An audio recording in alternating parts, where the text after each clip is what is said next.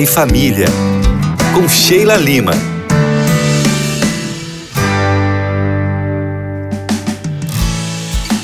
Mais um dia aqui com você nessa programação top da Rádio Novo Tempo.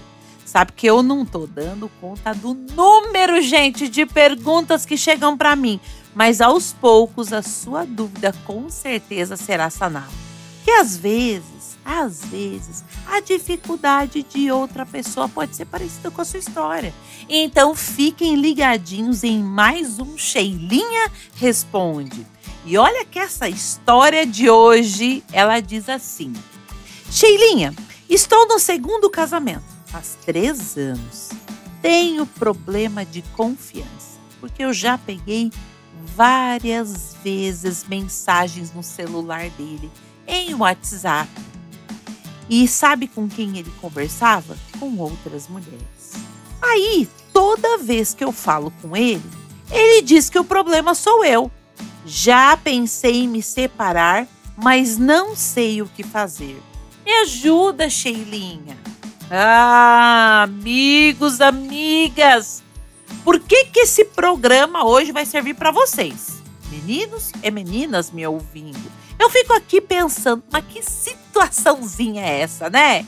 Como que alguém vai ter paz e segurança se convive com outra pessoa que não lhe proporciona isso? Como, gente?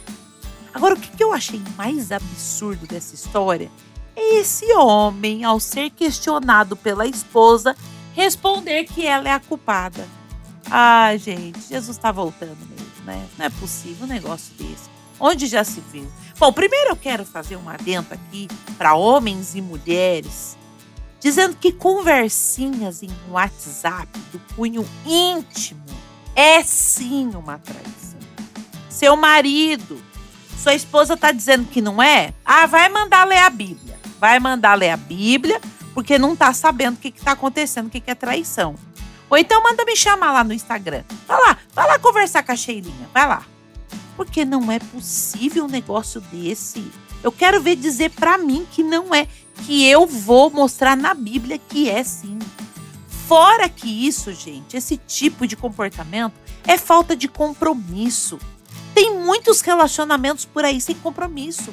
Gente que se casa como se fossem contratos, que se faz e desfaz a qualquer momento. E posso dizer uma coisa para você? Deus abomina isso. Agora, por que dizer que o outro tem culpa pelo seu erro? Essa parte que eu não entendi. Eu queria até que você depois me, me escrevesse aí, porque eu não entendi essa parte. Aonde que você é culpada? Você com certeza deve sim ter comportamentos que talvez o seu cônjuge não goste. Agora, dizer que o comportamento dele é sua culpa, a, a culpa que você tem, sabe qual que é? É de agora não ter realmente tomado uma postura. Fala sério, gente. Pegue esse homem para conversar. Imponha limites. Diga que você não vai aceitar esse tipo de comportamento. Ah, mas eu vou orar. Gente, orar é orar e agir. Tome atitudes.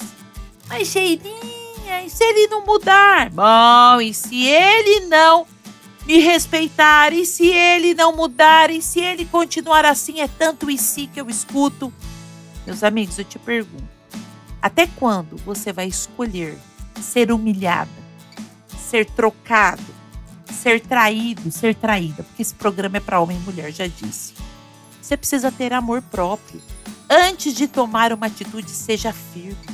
Lembre ele, lembre ela sobre os princípios e valores que vocês creem e do compromisso que um dia fizeram perante Deus. E se isso não for o suficiente, junto com a oração que você deve fazer para que o Espírito Santo incomode o coração do seu marido e da sua esposa, ah, aí com muita tristeza eu digo que é hora de você dar um basta, porque Deus não nos fez para sofrermos tais humilhações. Eu quero que você pense nisso e com espírito de oração, Deus conduza as suas decisões. E hoje, por aqui, chega, né, gente? Chega, chega, chega. Quero que você pense com muito carinho. Beijos da Sheilinha, do arroba Casais em Terapia Underline.